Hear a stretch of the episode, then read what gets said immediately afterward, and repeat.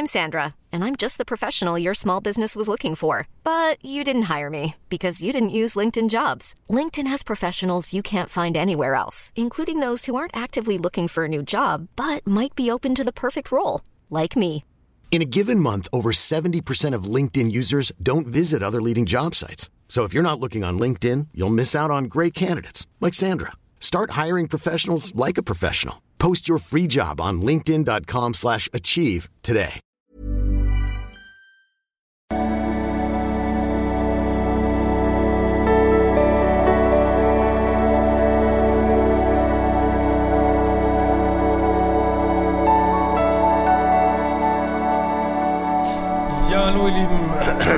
Christian Hemschemeyer, äh, leider immer noch etwas äh, kränkelnd, aber ähm, ich meine, ich schneide die Videos ja, ich nehme oft vier, fünf Stück an einem Tag auf, deswegen scheinbar ist es jetzt der nächste Tag, aber in Wirklichkeit ähm, es ist schon wieder vier Tage her und ich war ordentlich angeschlagen und wir haben auch noch ein paar wie soll ich mal sagen, äh, Familienneuigkeiten, aber dazu machen wir auf Instagram.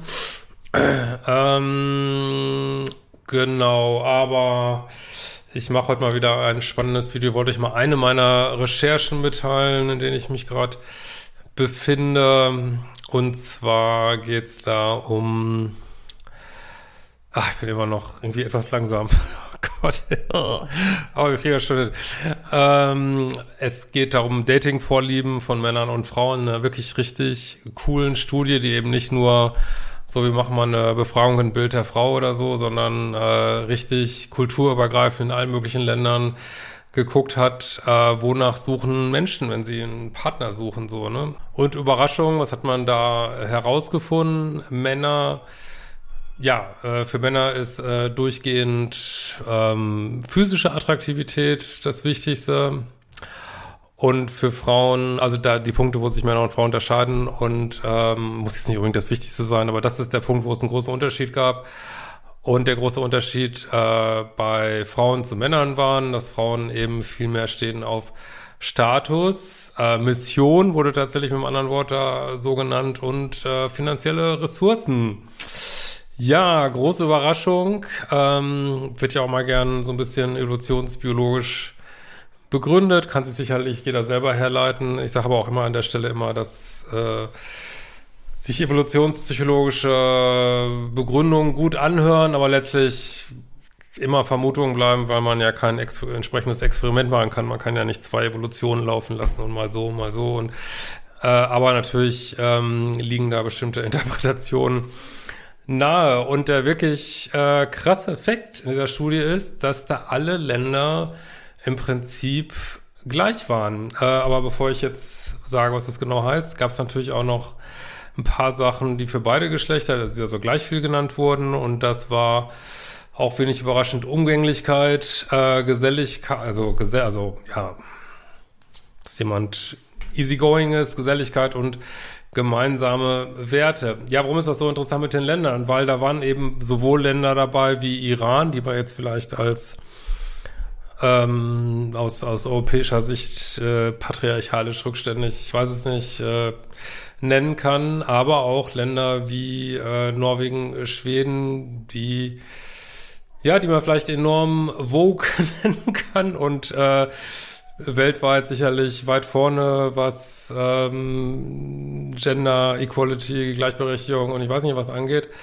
Aber oh Wunder, überall, egal wie vogue die Menschen sind, äh, überall die gleichen Ergebnisse. Und äh, ja, das wollen viele nicht wahrhaben. Das wollen viele nicht wahrhaben, dass wir, da ist da eben Programme, die in uns laufen, wo wir natürlich gegen andaten können also wir können sagen, wir unterwerfen uns diesen Programmen nicht. Also jeder, jeder hat da sozusagen so eine Veto-Möglichkeit natürlich. Ähm, und es das heißt natürlich, sagt auch aber die einzelne Person nicht viel aus, weil das sind immer Mittelwertsunterschiede. Ne? Es kann immer äh, Frauen geben, die extrem auf Aussehen stehen und Männer geben, die extrem auf Status und Geld stehen bei einer Frau. Aber es sind eben deutliche Mittelwertsunterschiede so. Ne? Und ja, klar, aber natürlich das ist ja immer das Problem, dann sagt irgendjemand, ja, aber die Schwester äh, vom, vom Onkel meiner Mutter, äh, die so und so, ja, das sind eben Mittelwertsunterschiede so, ne? Das muss auf eine Einzelperson nicht zutreffen. Und ich sage ja auch immer wieder, äh, es gibt weibliche Personen, die aus der männlichen Polarität daten wollen, männliche Personen, die aus der weiblichen, also da war alles mehr in meinem neuen Buch, äh, wird übrigens im Herbst nächsten Jahres rauskommen, ähm, haben, denke ich, da die Vertragsverhandlungen jetzt abgeschlossen. Und äh, da werde ich das Thema grandi äh, ja, grandios weiß ich nicht, aber hart aufrollen mit Polarität, mit vielen Studienergebnissen und mit einem dieser vielen Mythen aufräumen, dass das irgendwie übermäßig stark äh, kulturell überformt ist, unser Datingleben. Also ich habe schon mal, ich kann euch schon mal verraten, ich habe wirklich einiges an Studien gewälzt und stammesgeschichtliche Forschung zur Entwicklung der Menschheit und ähm, also ich war schockt, aber jetzt nicht in der Bad Way. Mir ist, also mir ist das, war das eigentlich eh klar, so vom Gefühl her und von meinen Paartherapie-Erfahrungen.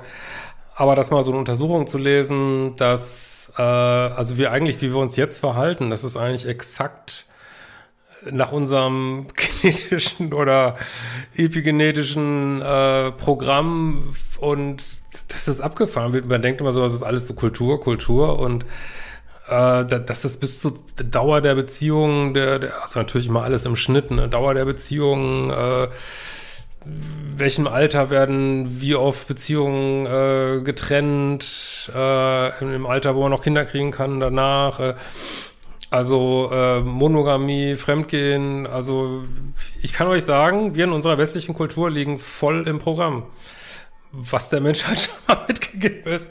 Aber das werde ich im Buch mal alles äh, auseinanderlegen. Ähm, und äh, das ist natürlich jetzt auch sehr platt gesagt, aber ich wollte natürlich schon mal ein bisschen Lust machen drauf. Und äh, das wird echt ein Kracher, glaube ich.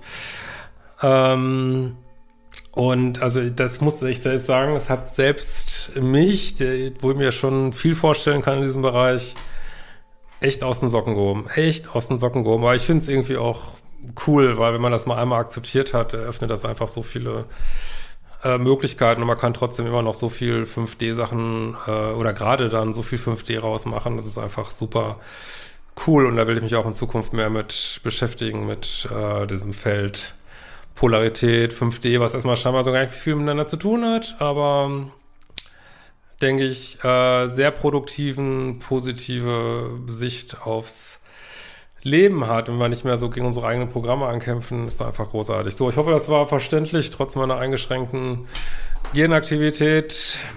Und wir sehen uns bald wieder. Ciao, ihr Lieben.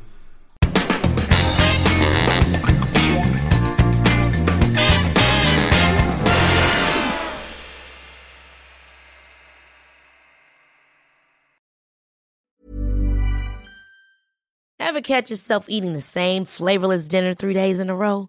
Dreaming of something better? Well, HelloFresh is your guilt-free dream come true, baby. It's me, Kiki Palmer. Let's wake up those taste buds with hot, juicy pecan-crusted chicken or garlic butter shrimp scampi. Mm. Hello Fresh. Stop dreaming of all the delicious possibilities and dig in at HelloFresh.com. Let's get this dinner party started.